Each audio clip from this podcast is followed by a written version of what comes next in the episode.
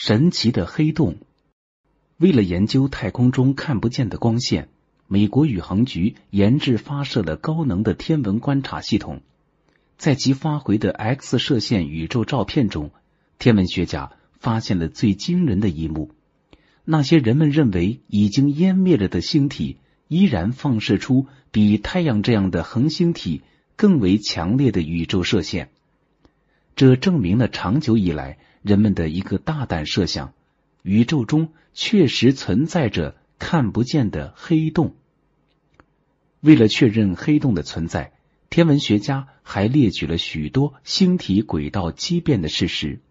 但是，尽管天文学家都认定黑洞的存在，但没有一个人找到一个黑洞。尽管如此，科学家还是对这个缥缈的东西。进行了研究。首先，什么是黑洞呢？它有哪些特性？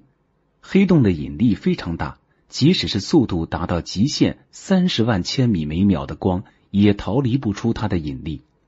黑洞是一种神奇的天体，其周围的空间是弯曲的，于是发出光线转个弯又回到黑洞。黑洞周围的时钟走的也比通常地球上的钟要慢。地球钟走两秒、四秒，而黑洞中才走一秒。越接近黑洞，钟走得越慢。到了黑洞，钟无限慢，以致我们无限的等待也看不到有东西从黑洞中跑出来。科学家又思考：是什么原因导致宇宙中黑洞的形成呢？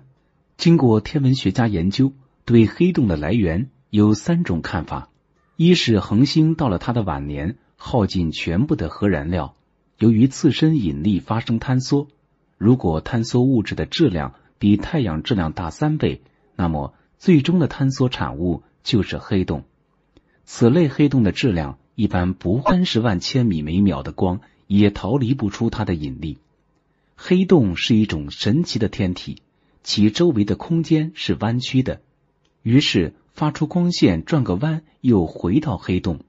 黑洞周围的时钟走的也比通常地球上的钟要慢，地球钟走两秒、四秒，而黑洞钟才走一秒。越接近黑洞，钟走得越慢。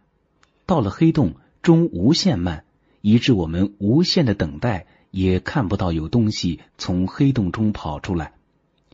科学家又思考：是什么原因导致宇宙中黑洞的形成呢？经过天文学家研究。对黑洞的来源有三种看法：一是恒星到了它的晚年，耗尽全部的核燃料，由于自身引力发生坍缩。如果坍缩物质的质量比太阳质量大三倍，那么最终的坍缩产物就是黑洞。此类黑洞的质量一般不会很大，不超过太阳质量的五十倍。二是星系或球状星团的中心部分恒星很密集。以至于星与星之间极易发生大规模的碰撞，由此产生超大质量的天体坍缩后，便三十万千米每秒的光也逃离不出它的引力。黑洞是一种神奇的天体，其周围的空间是弯曲的，于是发出光线转个弯又回到黑洞。黑洞周围的时钟走的也比通常地球上的钟要慢，地球钟走两秒、四秒。而黑洞中才走一秒，越接近黑洞，钟走得越慢。到了黑洞，钟无限慢，以致我们无限的等待也看不到有东西从黑洞中跑出来。科学家又思考：是什么原因导致宇宙中黑洞的形成呢？经过天文学家研究，对黑洞的来源有三种看法：一是恒星到了它的晚年，耗尽全部的核燃料。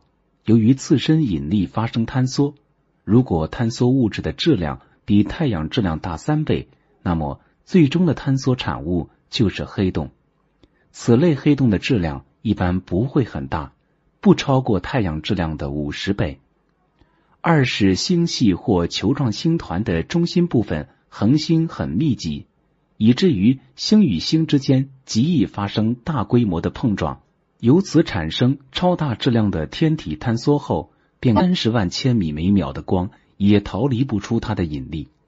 黑洞是一种神奇的天体，其周围的空间是弯曲的，于是发出光线转个弯又回到黑洞。黑洞周围的时钟走的也比通常地球上的钟要慢，地球钟走两秒、四秒，而黑洞钟才走一秒。越接近黑洞，钟走得越慢。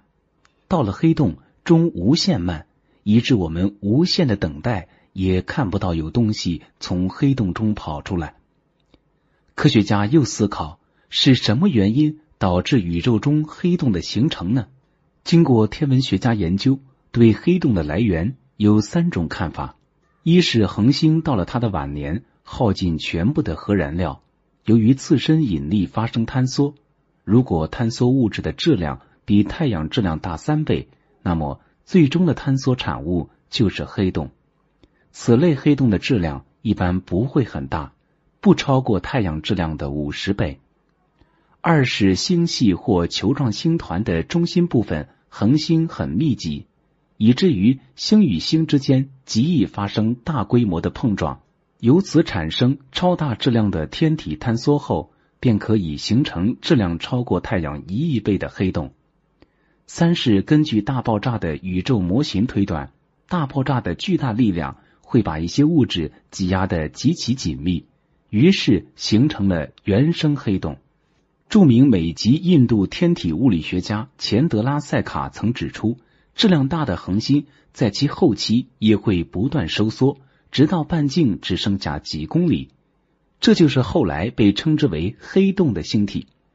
钱德拉塞卡的精确预言使他荣获了一九八三年诺贝尔物理学奖。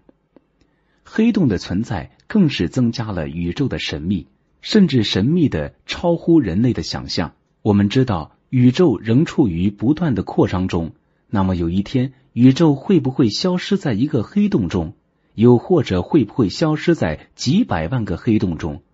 那时候的地球，人类又将如何？因此，人类迫切期待有一天能彻底的揭开黑洞之谜。